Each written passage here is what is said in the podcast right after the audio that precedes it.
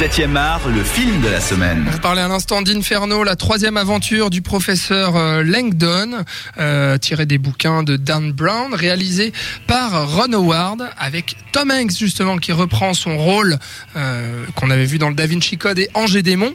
On parlait du film euh, qui était assez divertissant, mais qui avait beaucoup beaucoup de points noirs, notamment dans son scénario, dans son traitement, son rythme, et puis surtout dans sa mise en scène.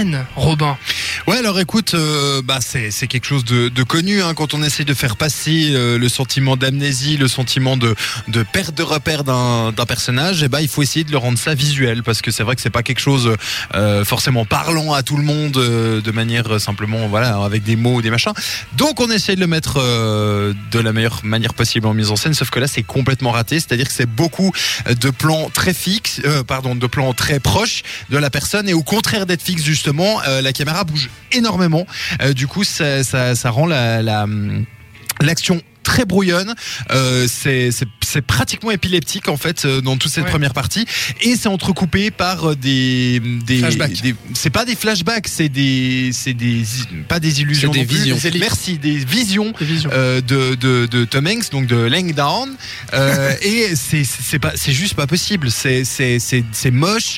Euh, les, les les couleurs sont dégueulasses. C'est enfin franchement c'est cette première demi-heure est juste mais absolument dégueulasse. C'est ça, c'est qu'en fait, ça prend beaucoup trop son temps. Ah ouais non mais c'est insupportable. Ça se focalise Surtout tellement qu'on a- sur quelque chose. Ouais, surtout qu'on a compris. Franchement, ces visions, elles reviennent, je sais pas, 5, 6, 7 fois. C'est souvent les mêmes euh, objets, les mêmes euh, personnages qu'on voit dans ces visions. Alors que tu nous la mets une fois à peu près en entier et puis après des petits plans à la limite. Mais là, on se l'est tapé 5 fois et c'est insupportable. On a compris que c'est l'enfer, que c'est pas bien dans sa tête, mais, mais non. Enfin, Ouais, mais là, Ça là où c'est intéressant, enfin, en tout cas, ce que je- j'ai l'impression de comprendre de ce qu'a essayé de faire euh, le réalisateur, c'est de montrer le danger auquel on va arriver s'il laisse euh, les choses se faire comme elles sont censées aller. Et c'est censé arriver à ce résultat, mais justement, c'est tellement poussé à l'extrême et c'est tellement tout le temps et tellement violent pour les yeux, pour le cerveau, bah, ça bouge vraiment dans tous les sens. Ouais. Il y a un travail sur les couleurs qui est énorme, presque trop, justement. Enfin, il y a des scènes où c'est rouge, mais c'est tellement rouge qu'en fait, tu vois même plus les détails, tu, tu comprends pas vraiment ce qui se passe, et tu te dis, c'est juste et puis au final, t'en perds ça, tu perds ton intérêt, tu te détaches totalement du truc parce que ça perd de son réalisme du coup. Et sur l'action aussi, Tom Hanks et Felicity Jones justement qui courent à droite à gauche pour essayer de remonter la piste euh, de euh, de ce virus qui est censé exterminer la moitié de la planète. Euh, Il y a cette fameuse scène dans le musée, euh, dans, pardon dans le musée non, il me semble que c'est dans la basilique euh, de, de, de de Venise, de Venise justement. Pardon, j'y arrivé.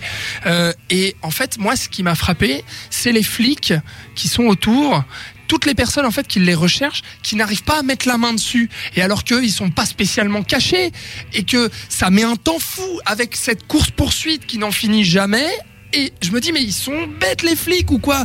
Ils sont des centaines autour, ils arrivent pas à choper deux personnes dans une basilique. Il n'y a pas un moment donné où tu ne vois pas l'image d'un flic qui attend. Enfin, franchement, ils Ouais. sont tout le temps, ils sont tout le temps dans les entrées et puis ils attendent. Là, mais non, mais les gars, enfin, bougez, faites quelque chose. Vous êtes à la recherche de deux individus et la seule chose que vous trouvez à faire, c'est de discuter et puis de rester sur place. Non, ça. ça surtout, fonctionne surtout ça. que surtout ce qui est assez étrange, c'est qu'au début du film, euh, je crois assez tôt, une des premières fois où ils s'enfuient justement, euh, les flics utilisent un, un drone pour essayer de les récupérer. Et là, je me suis dit, bah cool. C'est finalement c'est. Alors je sais pas si c'est neuf, novateur, tout ça, tout ça, mais enfin pour une fois que dans un film, les flics utilisent un petit peu les, les méthodes actuelles de technologie qu'on les connaît, parce que bon, les quadrillages euh, satellites, tout ça, tout ça, on les a vus dans tous les sens. Mais là, un truc un peu neuf, un drone pour survoler euh, un monument historique, pour essayer de les chercher dans la forêt, ça c'est cool. Et puis juste après, effectivement, on a 12 flics qui se tournent les pouces devant la basilique. Non, puis ils sont tous, surtout tous derrière l'écran, le mini écran, au lieu de se dire bon bah il y en a un qui check l'écran, puis les les 11 autres ils vont dans la direction de là où ils les ont vus. Non non, ils sont les 12 derrière en train de se dire hé ils vont par là, mince on les a ratés. Et, oui donc, bah oui. euh, et donc du coup c'est vrai, c'est ce qu'on ça revient, euh, ça revient sur ce qu'on disait tout à l'heure, c'est que le gros intérêt du film c'est l'énigme, mais si vous voulez autre chose, euh, passez votre tour parce que franchement au niveau de l'action, au niveau de la mise en scène et, et- et au niveau de, de tout ça, c'est c'est très ennuyant et c'est vraiment sans intérêt. Euh, on peut parler des acteurs aussi, euh, messieurs, notamment euh, Omar Sy qui fait, euh, qui continue les films hollywoodiens.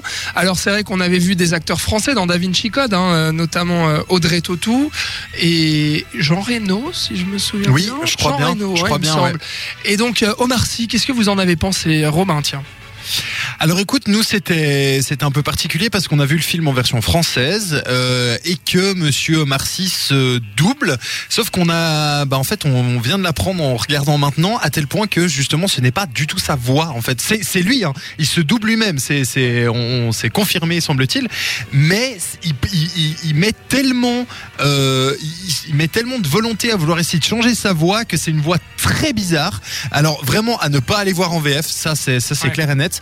Euh, mais bon, écoute, euh, pff, ça va. Mais non, mais ouais, non, le Omar Sy, bon bah il est pas transcendant de, de, de- mais après il, euh, non, il fait son jeu, il a, il a, il fait tout à fait son jeu. Il joue, il joue un Français, hein, Christophe Bouchard, qui est à la recherche du professeur London pour euh, pour des raisons euh, non Obscures. obscures. Bah, sans mauvais jeu de mots. Ouais. Voilà. Euh, Bah, il est mais- flic à la base. Oui, à la il est- base, c'est ça. à la base, il C'est est un flic. Voilà. Mais bon, écoute, non, ça, ça, ça, ça va, il se défend. Euh, Tom Hanks, bah, il fait du Tom Hanks, mais il se démerde bien comme d'habitude. Euh, Felicity Jones, euh, bon, pff, elle- Elle écoute, crève pas l'écran. non, mais bon, elle, elle est, voilà, elle sert de béquille, quoi. Elle est Enfin, jolie comme tout quand même. Oui, et puis Ben Foster, tu l'as dit tout à l'heure, qu'on voit très très peu, mais qui, qui est plutôt plutôt bien. Plutôt convaincant. Ouais, ouais, ouais, clairement. En par, méchant. par contre, il y en a deux, trois. Franchement, le, le un, un des gens que vous rencontrerez, euh, qui est qui, qui est euh, directeur général d'un- d'une entreprise un peu étrange. L'Indien? Ouais, non, en fait. Même pour Mais- moi, c'est pas le pire. Mais non, franchement, alors Il y a l'autre là, ça, la, la, la, la, oh, celle qui gère justement, euh, l'OMS. voilà, qui gère l'OMS, euh, qui est à la tête de, de l'OMS là en l'occurrence. Franchement, non, non. Je suis désolé, mais non.